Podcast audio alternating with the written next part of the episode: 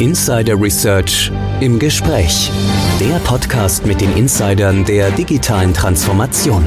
Ihr Podcast News Anchor und Moderator ist Tech Analyst Oliver Schoncheck. Hallo und herzlich willkommen zu unserer neuen Ausgabe von Insider Research im Gespräch, der Podcast mit den Insidern der digitalen Transformation. Mein Name ist Oliver Schoncheck, ich bin News Analyst bei Insider Research. In diesem Podcast geht es um ein Thema, das letztlich uns alle betrifft. Die Digitalisierung im Gesundheitswesen und speziell um unstrukturierte Daten in Krankenhäusern. Zum Hintergrund. 86 Prozent der Klinikärztinnen und Ärzte sehen in der Digitalisierung primär Chancen für das Gesundheitswesen. So eine Umfrage des Digitalverbands Bitkom.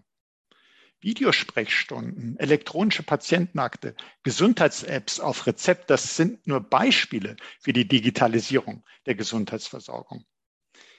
Die digitale intelligente Bildanalyse mit künstlicher Intelligenz könnte zum Beispiel der Ärzteschaft helfen, Diagnosen zu stellen. Doch was braucht es, damit Krankenhäuser neue Erkenntnisse aus den Daten gewinnen können? Darüber sprechen wir nun mit Wolfgang Merz. Er ist CTO Unstructured Data Solutions bei Dell Technologies und mit Martin Neubauer. Er ist Field Director Healthcare Germany bei Dell Technologies. Hallo.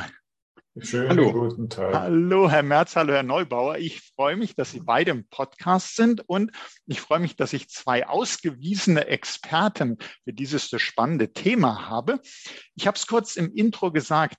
Digitalisierung ist eine große Chance im Gesundheitswesen. Die Frage ist nur, was Sie aus dieser Chance bisher machen. Und es geht ja unter anderem darum, dass die Ärztinnen und Ärzte neue Einsichten gewinnen könnten durch Datenanalysen. Aber da möchte ich erst noch mal einen Schritt zurückgehen und sagen, äh, Im Gesundheitswesen, klar, da gibt es wie überall sehr, sehr viele Daten, aber viele Daten sind unstrukturiert. Herr Merz, wenn Sie uns kurz sagen würden, was versteht man denn generell unter unstrukturierten Daten, aber wo muss man auch besonders dran denken, wenn es um das Thema Gesundheitswesen und unstrukturiert geht? Ja, äh, um diese Begriffe zu erklären, es gibt oder ein Begriff aus der IT sind strukturierte und unstrukturierte Daten oder viel einfacher Daten, die in der Datenbank äh, organisiert sind, nennt man strukturierte Daten, Daten, die in Dateien, Objekten äh, äh, organisiert sind, nennt man unstrukturierte Daten. Das heißt, äh, zurück in die, in die, ins Gesundheitswesen, in die Medizin oder in das Krankenhaus, äh, strukturierte Daten sind Dinge, die in Electronic Medical Record, also Gesundheitsdatenbanken sind oder Patientendatenbanken sind, die in Krankenhausinformationssystemen sind, die in Laborinformationssystemen sind. Das sind Datenbanken. Da drinnen sind strukturierte Daten. Alles andere ist unstrukturiert unstrukturiert.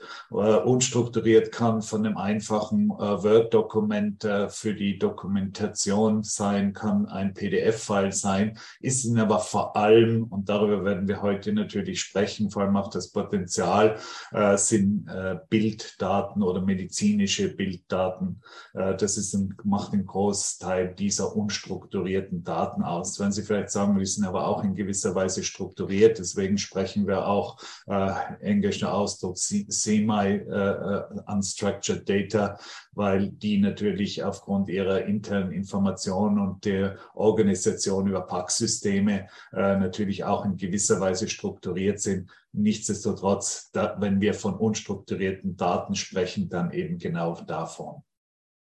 Also habe ich äh, richtig verstanden, sozusagen, man aus, selbst wenn man so etwas wie Bilddaten als Beispiel für unstrukturierte Daten, äh, wenn man die strukturiert ablegt, sind es aber im Kern sozusagen aus der IT-Sicht ja letztlich unstrukturierte Daten nicht irgendwie in Datenbanken sind, sondern es äh, sind dann besondere Herausforderungen an die Analyse dieser Daten. Man macht da keine Datenbankabfragen, sondern man muss was anderes mit diesen unstrukturierten Daten machen um die zu analysieren, um sie zum Beispiel im medizinischen Bereich bei Diagnosen einzusetzen. Habe ich das so richtig ja, verstanden? Das haben Sie richtig verstanden, wobei das Wort muss, man kann äh, und äh, man kann andere Algorithmen daraufhin anwenden und nicht die klassischen Abfragen, die man normalerweise in Datenbanken tut. Und darüber werden wir sicher noch im Detail heute sprechen. Ja, sehr gerne. Herr Neubauer, ich habe ja zwei Experten im Team und da möchte ich Sie mal fragen, wir haben eben gerade als Beispiel, als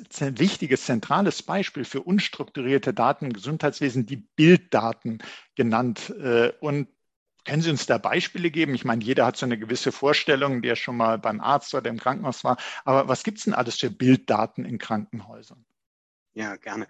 Ähm, zunächst denkt man natürlich erstmal an klassisch Röntgenaufnahmen, aber es gibt im Krankenhaus oder in der Medizin eine Vielzahl von Bildern, ähm, beispielsweise klassisch auch Fotos von Operationen oder von äh, äh Körpergewebe, aber auch CT, MRT, und zunehmend wichtig wird der Bereich der Histopathologie, wo man also Bilder von Gewebeproben macht.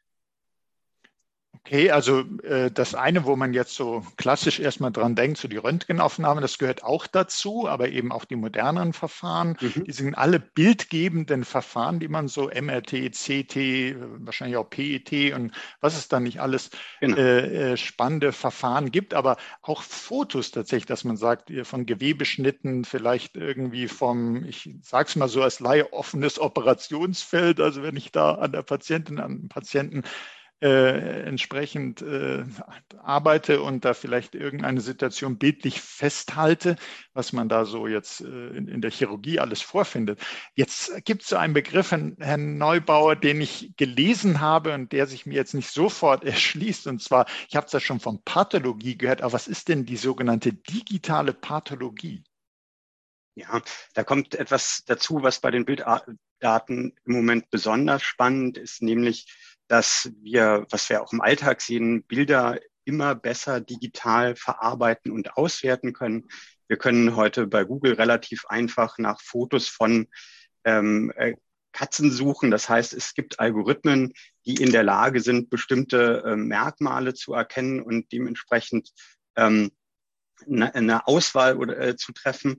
Und äh, das macht man auch in der Medizin. Man nimmt also ähm, Grafikkarten zum Beispiel von Nvidia, äh, die sind da sehr für geeignet und man lässt Algorithmen darüber laufen, um Bilddaten auszuwerten.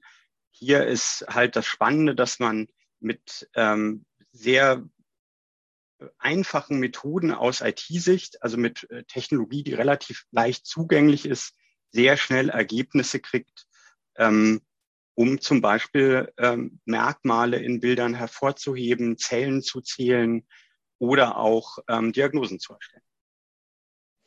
Und ich glaube, also äh, inzwischen haben sicherlich sehr, sehr viele auch schon die persönliche Erfahrung gemacht mit einem MRT und dann kriegt man heute inzwischen ja äh, gleichen Datenträger mit, also CD, DVD. Und äh, wenn man das dann mal selber als Patientin, als Patient öffnet, dann sieht man da eben viele Aufnahmen, mit denen man als Mensch erstmal als normaler äh, Patient, Patientin nicht so viel anfangen kann. Und äh, dann ist aber, äh, wenn ich so richtig verstehe, in der digitalen Pathologie, dass man eben hingeht, äh, schon mal automatisiert, die vielleicht die Bilder kategorisieren kann, klassifizieren kann, Ähnlichkeiten feststellen kann, dass sich meinetwegen gesundes Gewebe im MRT so darstellt, äh, vielleicht unter äh, Zugabe von äh, bestimmten äh, Stoffen, die dann verabreicht wurden während der Aufnahme und äh, krankhaftes Gewebe aber eher so und vielleicht die Größen, die Größe äh, also typischerweise, also so in der Art kann ich mir das vorstellen.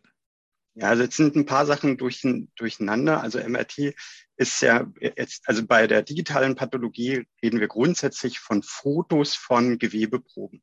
Mhm. Das heißt, klassisch wird, ähm, wie man das äh, aus, aus der Schulzeit kennt, äh, ein Glasobjektträger, da wird äh, Gewebe drauf präpariert mit besonderen Methoden und in der äh, Histopathologie klassisch unter Mikroskop beobachtet. Was man in der mhm. digitalen Pathologie jetzt macht, ist, dass man nicht durch das Mikroskop guckt, sondern diese Bilder scannt mit einem speziellen hochauflösenden Scanner und dann ein großes digitales Bild hat, was man dann elektronisch auswerten kann. Also wo man dann Algorithmen drüber laufen lassen kann, um zum Beispiel Zellen zu zählen, Vergleiche zu ermöglichen zu anderen Bildern etc. Das heißt, ich nehme dieses die, äh, dieses, diesen Glasobjektträger, digitalisiere ihn und habe dann die Möglichkeiten eines komplett digitalen Workflows mit allen ähm, zusätzlichen Möglichkeiten wie der äh, Bildanalyse mit Machine Learning oder AI die heutige Technologie liefert. Mhm. Also ich hatte MRT auch nur so als Beispiel gebracht, weil die Bilder haben vielleicht äh, schon mehr irgendwann mal äh, gesehen und Gewebeschnitte in der Histologie die kennt man vielleicht, wenn überhaupt, aus dem Leistungskurs Biologie, wenn man nicht in der Medizin tätig war. Aber es ist ganz wichtig, dass sagen, es geht also hier um Gewebschnitte, um Aufnahmen und da ist man eigentlich noch ein Stück äh, weiter drin. Man guckt jetzt nicht das komplette Organ irgendwie an, sondern es sind dann schon einzelne äh, Gewebeproben, die dann untersucht werden und wo man dann ganz im Detail eben sehen kann, wie viele Zellen sind in, in, auf der Fläche, wie, äh, wie sind die strukturiert, wie vielleicht auch reagieren die auf Einfärbungen. So stelle ich mir mal vor. Genau. Ähm, Herr Merz, wenn man jetzt äh, sagt, ja, okay, also früher hat man das unter Mikroskop angeguckt und jetzt hier die äh, digitale Pathologie. Äh, wie, was braucht man da alles dazu? Was ist denn die Digitalisierung des früheren Mikroskops, wenn man so mal möchte? Gut, bestimmte optische Einrichtungen braucht man natürlich auch, aber wo setzt dann die Digitalisierung an? Was, wie funktioniert das? Ja, also Martin Neubauer hat es ja schon angedeutet. Äh, das Mikroskop als das Diagnosemittel wird äh, ersetzt durch einen digitalen Scanner und eine Befundung auf einer Workstation, auf einer Grafik-Workstation. Und äh, das, äh, aber er hat auch angedeutet, dass da noch mehr ist, denn nur diese Transformation, also nur das Ersetzen des Mikroskops durch einen Scanner und dann eine Befundung, äh, wie gesagt, mit einer Workstation, würde die Investition gar nicht unbedingt äh, rechtfertigen. Ähm, der, die, die zusätzlichen Funktionen, auch das wurde ja schon angedeutet, ist die Tatsache, dass ich nun Werkzeuge, die meistens schon mit den Diagnose, äh, mit den grafischen Diagnosetools mitkommen, äh, dass ich zum Beispiel Zellen pro Quadratzentimeter zählen kann. Das sind eine der wichtigen Funktionen hier, die äh, also so statt in Sekunden oder vielleicht gar Minuten in äh, Bruchteilen von Sekunden durchgeführt werden kann. Oder eben ähm, die Krebszellen und meistens macht der Histopathologe die also das Erkennen oder die Diagnose, ob das Gewebe jetzt Krebszellen beherbergt oder nicht und äh, dort ist es dann eben so, dass die Krebszellen aber nicht gleichmäßig über das Gewebe verteilt sind, sondern nicht in gewissen Regionen aufhalten. Und auch hier gibt es schon Tools, die die Krebszelle an der Form erkennen und dem Histopathologen schon einen Hinweis geben, wo die sind. Aber ganz anderes äh, noch, äh, sobald ich nämlich so ein Bild äh, jetzt nicht nur am Objektträger, sondern auch digital habe, gibt es noch eine ganz andere Möglichkeit. Äh, wie ich ja bereits herausgestellt habe, Krebsdiagnose ist etwas, was natürlich sehr heikel ist und besser stimmt, besser äh, korrekt ist äh, aus Sicht des Patienten. Und manche Dinge sind aber nicht eindeutig und äh, es gibt oft mal äh, Histopathologen, die eine Zweitmeinung einholen möchten. Nun kann es sein, dass der Spezialist für diese Zweitmeinung aber nicht mal im gleichen Krankenhaus, im gleichen Labor sitzt, sondern irgendwo in der Welt. Das heißt, mit der traditionellen Methode des Objektträgers müsste nun per Post äh, erstmal der Objektträger verschickt werden, was Tage dauert. Ähm, wenn ich es aber digital habe, kann ich das Bild relativ schnell, egal wo in der Welt, hinbekommen. Ich habe letzthin äh, gehört, äh, dass zum Beispiel die Mayo Klinik in USA, eine der führenden äh, Gesundheitsträger, ähm, dass äh, die 30.000 Zweitmeinungen pro Jahr äh, durchführen. Und das lässt sich natürlich digital wesentlich einfacher und schneller äh, machen.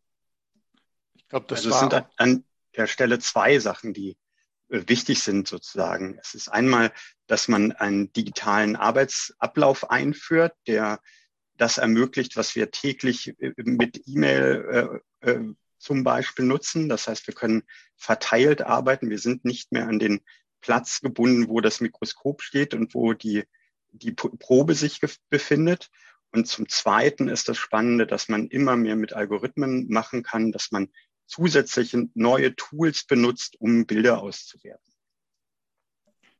Also für mich ist auch so genau, wie Sie das jetzt gerade äh, gesagt haben, März und Sie, Herr Neubau, ist das natürlich auch äh, sehr interessant, dass man sagt, durch die Digitalisierung, dass man jetzt nicht mehr hier Mikroskopen, Objektträger hat, sondern äh, dass man dann mit den Bilddaten arbeitet, werden auf einmal die ganzen Methoden, die die Digitalisierung eigentlich bietet, wie jetzt äh, dass man äh, an, an einer Sache gemeinsam äh, arbeiten kann, dass man Daten übertragen kann, dass es sehr, sehr schnell geht. Sie haben es sehr, sehr schön äh, beschrieben, Herr Merz. Man muss da nicht den Objektträger dann durch die Gegend schicken. Man muss sich ja vorstellen, die, die Proben, die würden das ja, äh, je nachdem, wie die jetzt konserviert sind, aber manche Proben würden das ja sowieso nicht überstehen. Man hat gar keine Chance, das, äh, den, dem anderen das vielleicht schnell genug zukommen zu lassen.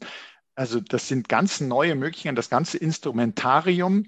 Man wählt dann natürlich die Verfahren, die jetzt hier geeignet sind, aber digitale Zusammenarbeit für die Zweitmeinung, äh, das erschließt sich dadurch. Aber für mich nochmal ganz wichtig, die, die sozusagen diese Werkzeuge nutzen der digitalen Pathologie, das sind jetzt nicht etwa äh, dann KI-Experten, Experten, die kommen nicht aus der IT, sondern das ist eben, das sind weiterhin die Ärztinnen und Ärzte gefragt.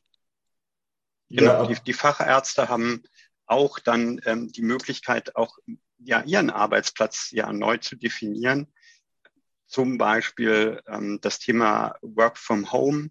Ähm, es ist technisch äh, in, in, einem digitalen Ablauf möglich, ähm, das natürlich auch ähm, unter anderem nicht im Krankenhaus zu machen. Ein Facharzt, eine Fachärztin, die Bilder begutachtet, muss dafür ja nicht den Patienten zwangsläufig sehen, ähm, sondern kann das von äh, einem entsprechend ausgestatteten Arbeitsplatz machen, wo auch immer der dann steht. Mhm.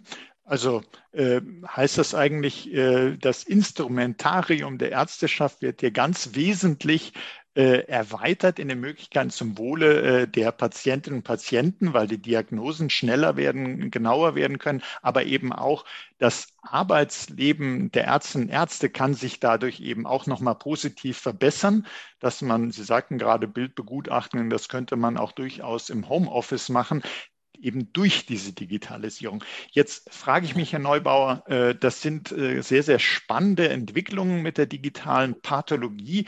Aber ich habe immer so ein bisschen das Gefühl, dass wir in Deutschland in der Digitalisierung vielleicht manchmal nicht da sind, wo wir sein könnten. Wie, wie steht es denn da um digitale Pathologie oder allgemein um die Verarbeitung unstrukturierter Daten im Gesundheitswesen in Deutschland? Ja, also bei dem speziellen Thema digitale Pathologie muss man sagen, dass vieles da noch im Aufbau und in der Forschung ist. Ähm, das Verlockende gerade bei der ähm, Verarbeitung von Bildern mit Algorithmen ist, dass man sehr schnell Ergebnisse bekommt, die zum Beispiel bestimmte ähm, Tumorarten unterscheiden können. Äh, mit, äh, das, die große Herausforderung ist aber da, das langfristig qualitativ nachzuhalten. Also was, äh, wie gewährleistet man Qualität zum Beispiel von Algorithmen? Das heißt, dass ähm, vieles in dem Bereich noch in der Forschung ist. Nichtsdestotrotz ähm, sehen wir ähm, Pathologie, ähm, Diagnostik digital immer mehr, ähm, vor allen Dingen im Hochschulbereich, aber auch ähm, in dem Bereich der, der, der Krebsdiagnostik. Wobei, wie gesagt, hier auch unterschieden werden muss, ist das die reine digitale, ist das der reine digitale Ablauf oder nutzt man Algorithmen und ähm, äh, zur Bildanalyse? Das ist dann nochmal ein, ein weiteres Thema, was noch stark in der Forschung ist. Sie hatten vorhin einen Punkt angesprochen, dass die Ärzte ja keine Data Scientists sind. Und das ist auch richtig so. Und äh, die brauchen auch nicht in Zukunft eine Ausbildung zum Data Scientist. Ja, wenn sie in der Forschung äh, sind und diese Algorithmen mitentwickeln, die dafür notwendig sind, würde es nicht schaden, aber können mit den Data Scientists zu arbeiten. Aber der Arzt in der Klinik, der das rein als Diagnosetool verwendet, der braucht keine spezielle Ausbildung. Doch braucht John, weil äh, die, die Verfahren ähm, natürlich erlernt werden müssen, aber er braucht keinen Hintergrund in Data Science oder so etwas. Ein Tool, ein Raster, der über dem Bild liegt äh, und Quadratzentimeter darstellt und jetzt einfach die Anzahl der Zellen, die da drinnen sind, um den bewegen zu können, um den auswerten zu können. Dazu brauche ich keine äh, extreme Ausbildung oder die Darstellung äh, oder die, die Region in dem Gewebe, die jetzt die Krebszellen behält, die wird einfach äh, grafisch dargestellt. Dazu braucht der Arzt keine spezielle Ausbildung als Data Scientist, aber natürlich muss er sich mit dem mit dem Werkzeug vertraut machen. Das ist schon ganz klar. Ähm, Sie hatten auch angesprochen, äh, dass die Diagnose dadurch schneller wird. Das ist äh, ein ganz, ganz wichtiger Faktor, denn äh, das Problem, in, vor allem wenn wir jetzt bei den Histopathologen bleiben, ist, dass ein Großteil der Histopathologen die 55 überschritten hat weltweit. Das ist ein weltweites Problem und vermutlich nicht mehr ewig zur Verfügung stehen wird. Und die Anzahl der äh, jungen Pathologen, die nachkommen, nicht unbedingt das schon abdeckt. Trotzdem gibt es immer mehr äh, äh, Patienten oder mehr Studien, die zu, durchzuführen sind. Und deswegen die Beschleunigung, die aufgrund dieser Tools äh, besteht, äh, für die Diagnose ist extrem wichtig. Traditionell benötigen Histopathologe im Durchschnitt ungefähr 20 Minuten für einen Patienten. Äh, das Ziel ist oder die Möglichkeit und das Ziel ist, es auf die Hälfte zu reduzieren, statt eben drei Diagnosen pro Stunde sechs zu machen, ähm, ohne jetzt in Stress zu kommen, nur einfach durch Werkzeuge äh, in der digitalen Bildverarbeitung unterstützt zu sein. Also ich, ich, nehme jetzt schon mal mit, dass die digitale Pathologie, klar, man muss da äh, sich auch erstmal was reinarbeiten, aber es ist keine zusätzliche äh, Belastung für die Ärzteschaft. Man muss sich da jetzt nochmal fortbilden, müssen sich ja sowieso äh, sehr stark fortbilden, sondern es ist tatsächlich eine Ent Unterstützung, Entlastung.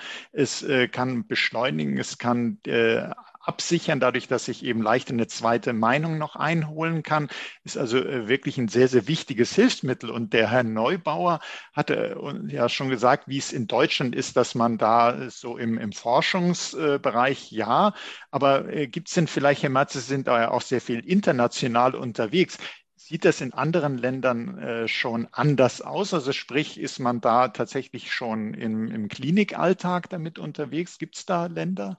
Ja, absolut. Ähm, wir hatten, wir als Dell hatten vor kurzem eine Studie äh, finanziert, die herausfindet, wie die weltweite Verteilung oder die weltweite äh, Adaption von digitaler Pathologie aussieht. Äh, Im Durchschnitt sind wir bei ungefähr 20 Prozent. Das heißt, 80 Prozent der Histopathologen arbeiten noch traditionell und 20 Prozent steigen schon um.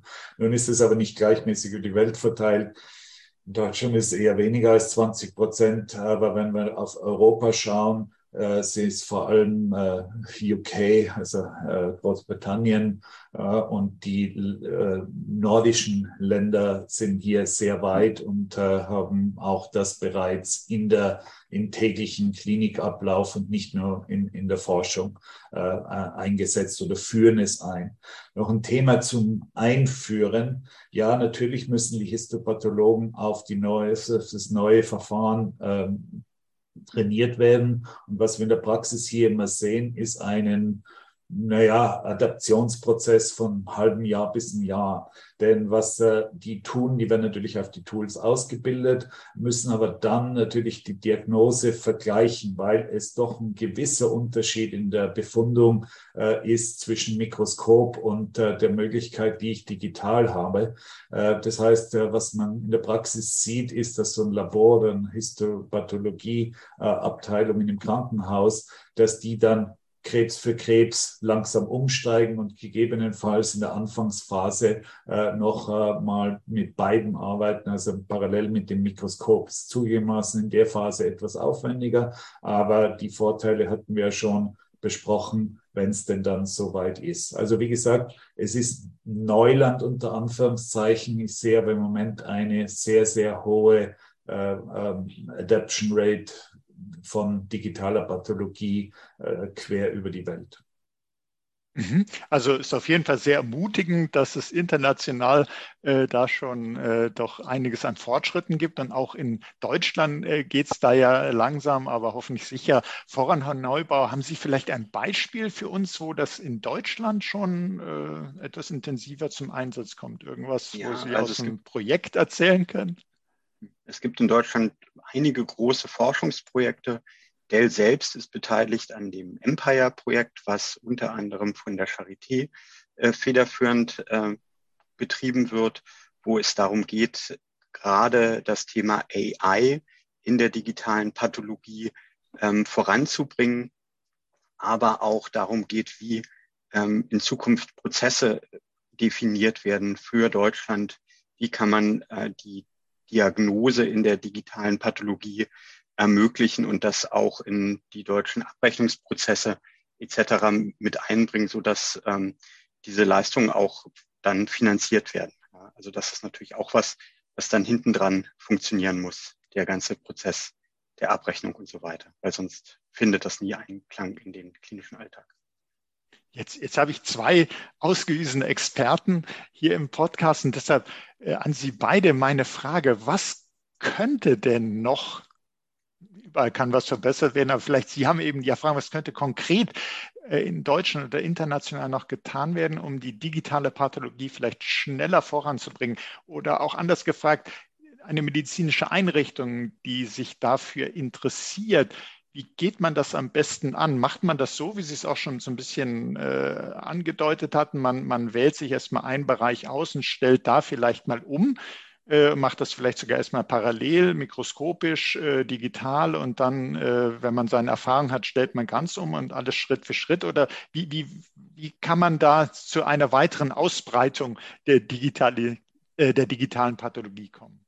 Also ich fürchte, Sie sprechen hier zu den falschen Leuten. Wir kommen ja von der IT her, die diese Prozesse unterstützen, weil die natürlich extrem, da haben wir noch nicht drüber gesprochen, IT-intensiv sind, weil erstens diese Bilder sehr groß sind, zweitens hier große Datenmengen entstehen mit dem gesamten Personal. Aber typischerweise beginnt der Prozess in der Pathologie im Labor, die es durchführen. Äh, die Histopathologen sind die, die entscheiden müssen, dass sie, dass sie jetzt dieses Verfahren anwenden wollen. Ähm, wie gesagt, wie sie die beeinflussen, ist ein anderes Thema. Wir sind ja eher, wie gesagt, von der IT-Seite, die aber und das ist wichtig, von Anfang an bei so einem Prozess dabei sein sollten, weil die Herausforderung, ich habe es schon angedeutet, die Größe der Bilder, die äh, große Bandbreiten äh, braucht, die auch, äh, und da arbeiten wir mit NVIDIA auch zusammen, äh, die äh, Herausforderung an die grafische Darstellung hat, aber dann auch an die Speicher, weil äh, da gibt es so eine Daumenregel, dass ein äh, Krankenhaus in der Größe von 500 Betten, das komplett in der Pathologie digital ist, ein Petabyte an Daten jedes Jahr produziert. Also wie gesagt, wir wollen und müssen oder sollten immer von Anfang an mit dabei sein, aber die Entscheidung, äh, in die Richtung zu gehen, die basiert bei den Ärzten. Also das ist ein grundsätzliches Problem, dass ähm, bei der Einführung gerade digitaler Abläufe, ähm, nicht nur im Krankenhaus, ähm, das oft aus einer Fachsicht gesehen wird und die IT-Sicht äh, oftmals ein bisschen zu kurz kommt. Und ähm, gerade wenn es, also wenn wir über die digitale Pathologie reden, sind die Bilder ähm, um ein bis zwei ähm, Dimensionen, Zehnerpotenzen größer, als ähm, wir das aus klassischen Röntgenbildern können. Wir haben also wirklich riesige Bilder, riesige Einzelbilder im Gigabyte-Bereich. Und sobald man davon viele produziert, ähm, muss man die entsprechenden IT-Strukturen im Hintergrund haben. Und das wird natürlich von den Fachbereichen erstmal nicht gesehen, sondern die sehen die, die Vorteile in dem Arbeitsablauf, aber nicht die technischen Herausforderungen. Deswegen ist es so wichtig, dass bei solchen Themen, wie Herr Merz sagte, die ja, Diskussion mit der IT geführt wird. Und, und, ich denke, das ist wirklich ein ganz, ganz wichtiger Punkt. Ich glaube, äh, Ärztinnen und Ärzte, die das so jetzt äh, hören, die vielleicht die Show Notes, die es zu diesem Podcast geben wird, die, wenn die sich das angucken und an die Vorteile denken und an die eigene Überlastung, äh, sind vielleicht auch schnell äh, überzeugt, aber sollten dann nicht einfach nur zur ärztlichen Direktion äh, rennen und sagen, das wäre doch toll, wenn wir da digitalisieren, sondern auch daran denken, äh, die IT muss von Anfang an mit einbezogen werden, weil das eben hohe besondere Anforderungen sind. Alleine diese Datenmengen, die da bewältigt werden müssen. Also immer die IT direkt äh, mit ins Boot holen und die IT selbst, die dann sagt, ja, da haben aber jetzt noch nicht so die Erfahrung damit, was da auf uns zukommt, äh, auch gerne in die Show Notes gucken. Da gibt es viele weitere Informationen dann. Äh, was denn da für Anforderungen sind. Jemand wie Dell Technologies hat, das hören Sie ja äh, mit unseren beiden Podcast-Gästen, hat da die Erfahrung und äh, kann da sicherlich sehr gut bei helfen. Zum Schluss hätte ich an Sie beide noch eine Frage, Herr Merzen, Herr Neubau. Und zwar ist immer so ein Thema bei der Digitalisierung und man sagt einerseits, Digitalisierung hilft uns ja gegen den Fachkräftemangel, hat natürlich auch Anforderungen wiederum an Fachkräfte. Aber muss man denn befürchten, sage ich jetzt extra provokant, dass die digitale Pathologie die Ärzteschaft in diesem Bereich eines Tages arbeitslos machen wird, dass man dann sagt, naja gut, wir sollten uns vielleicht mal nicht dafür aussprechen, denn eines schönen Tages fallen wir hinten runter. Da äh, ist, wie gesagt, provokant gefragt. Nee, das ist absolut nicht der Fall. Diese Angst ist absolut unbegründet und die ist natürlich immer da, wenn neue Technologien eingeführt werden, aber die ist absolut unbegründet. Die letzte Meinung, die letzte Instanz wird immer noch der Arzt sein. Alle diese Methoden, die wir jetzt hier besprochen haben, äh, die Automatisierung, die Tools basierend auf künstlicher Intelligenz werden weiterhin nur Hilfestellungen sein, die aber durchaus äh, mehr äh, äh, Diagnose oder detailliertere Diagnose ermöglichen. Aber wie gesagt, die werden immer nur ein Hinweis, ein zusätzliches Tool sein und niemals den Arzt ersetzen. Es ist genauso, wenn wir viele, viele Jahre zurückschauen, vor der Erfindung des Röntgen wurde ein gebrochener Arm durch Abtasten diagnostiziert, weil es war die einzige Methode, es rauszufinden. Natürlich hat man da nicht alles gefunden, aber äh, wie geht's, so Mikrorisse oder so konnten sie so natürlich nicht äh, äh, diagnostizieren. Die Einführung des Röntgen hat einfach die Arbeit erleichtert äh, und äh, eine genauere, detailliertere Diagnose ermöglicht, aber eben niemals den Arzt ersetzt. Und genauso ist es mit all diesen modernen Tools. Sie werden den Arzt unterstützen, aber nicht ersetzen. Und Herr, Herr Neubauer, haben von Ihrer Erfahrung, was äh, würden Sie wahrscheinlich genauso unterstreichen und unterschreiben? Ja, also wir hatten vorhin darüber gesprochen, dass es äh, immer weniger oder dass die Pathologen sehr alt sind im Durchschnitt, dass es wenig Nachwuchs gibt. Ähm, der Bedarf an, an Diagnostik ist einfach riesig und ähm, der ähm, wird in Zukunft massiv steigen und es geht darum, halt Hilfen zu schaffen, die Arbeit äh, Arbeitsmenge äh, bewältigen zu können. Und da sind Tools, die zum Beispiel ähm, Bilder rausfiltern, die äh, Anomalien zeigen ähm, und, und vorschlagen. Also ich, ich sehe was, was du noch nicht dir angeguckt hast oder die ähm, Hinweise liefern, ähm, eine Vorauswahl liefern und ähnliches ähm, einfach sehr spannend, weil man halt dann vielleicht von derzeit äh, drei äh, Diagnosen pro Stunde auf ähm, sechs oder mehr kommt. Und die Entscheidung aber, wie äh, Wolfgang Merz gesagt hat, wird immer noch beim Arzt liegen. Also wir sind schon für die Ärzteschaft, wird eigentlich der Arbeitsalltag dadurch eine, erfährt eine Erleichterung, eine Möglichkeit, sich auch selber noch mal stärker Gewissheit zu verschaffen. Man hat einerseits vielleicht ein System, das so sagt, guck mal hier, äh, ich habe äh, Anzeichen gesehen, Anomalien, schau dir das noch mal genauer an. Man kann leichter zweite Meinungen einholen, aber man kann sogar, und das finde ich es auch gerade für Ärzte, Ärzte, die eben sehr viel in äh, Zeiten der Klinik äh, verbringen müssen, um eben im Ernstfall wirklich vor Ort zu sein, aber auch die Möglichkeit, bestimmte Aufgaben gerade in der Pathologie vielleicht sogar äh, vom Homeoffice aus zu machen mit entsprechenden professionellen gesicherten Lösungen. Und äh, ich denke, das ist äh, für uns alle sehr gut zu wissen, dass die Arbeit für die Ärzteschaft wird nicht ausgehen, auf keinen Fall. Das wird immer äh, mehr werden wohl. Aber dass auch da eine Entlastung und, äh, und, eine intelligente Unterstützung kommt, das ist für uns alle sehr wichtig. Wir jeder, äh, jeder von uns äh, ist ist daran gelegen, jedem von uns daran gelegen, dass man eine gute, äh, sichere Diagnose bekommt und das eben in möglichst kurzer Zeit. Und wenn wir das jetzt gehört haben, dass die digitale Pathologie da wesentlich auch dazu beitragen kann, eine ganz, ganz wichtige Entwicklung. Und deshalb möchte ich Ihnen, Herr Merzen, Herr Neubauer, herzlich danken. Ich weiß, wie beschäftigt Sie beide sind und das wundert mich bei dem Thema nicht, dass Sie sich die Zeit genommen haben, uns da diese Insights in die digitale Pathologie zu verschaffen. Herzlichen Dank dafür. Sehr gerne und vielen Dank. Ja, und äh, liebe Hörerinnen, liebe Hörer, Äh, auch Ihnen möchte ich herzlich danken, dass Sie sich für dieses Thema jetzt hier interessiert haben und Sie finden, wie gesagt, spannende, hilfreiche Shownotes zu diesem Podcast in dem begleitenden Artikel. Schauen Sie auch da mal rein. Hören Sie gerne diese Folge auch nochmal an. Da stecken ganz, ganz viele Informationen drin. Wir haben hier zwei tolle Experten äh, im Podcast gehabt, echte Insider der digitalen Transformation, wie wir so schön sagen. Und seien Sie deshalb auch das nächste Mal dabei, wenn es heißt Insider Research im Gespräch, der Podcast mit den Insidern der digitalen Transformation. Und wenn es Ihnen gut gefallen hat, so wie mir, abonnieren Sie doch unseren Podcast. Sie finden uns auf allen führenden Podcast-Plattformen. Das war Oliver Schoncheck von Insider Research im Gespräch mit Wolfgang Merz und Martin Neubauer von Dell Technologies. Herzlichen Dank nochmals an Sie beide.